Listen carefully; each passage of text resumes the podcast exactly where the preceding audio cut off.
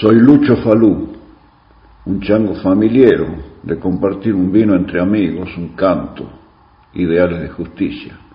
Hoy es 14 de septiembre de 1976. Presiento algo fulero. Hace poco me abordaron dos servicios para que les haga una lista con nombres de esos zurditos amigos tuyos, como decían. Acaban de secuestrarme a metros de mi casa. La primera sesión de tortura fue en jefatura, siguieron las de arsenales.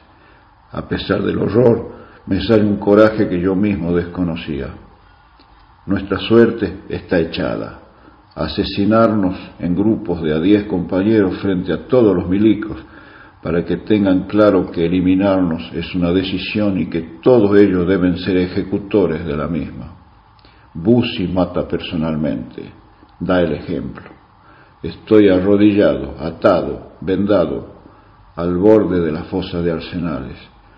Tengo unos segundos antes de sentir el disparo de Bussi en mi nuca para conectarme con padres y hermanos, repasar la vida y también lo anhelado, tener un amor traducido en hijos, enseñar historia en un país libre y justo.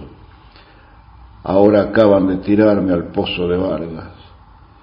Somos muchos y seguimos gritando nuestra presencia. Sé que nos buscan. Hoy 6 de julio de 2016 identificaron mis restos. En unos días encontraré la paz de un cementerio abrazado y despedido por los que quise y me han querido. Memoria, verdad y justicia. Treinta mil desaparecidos somos todos.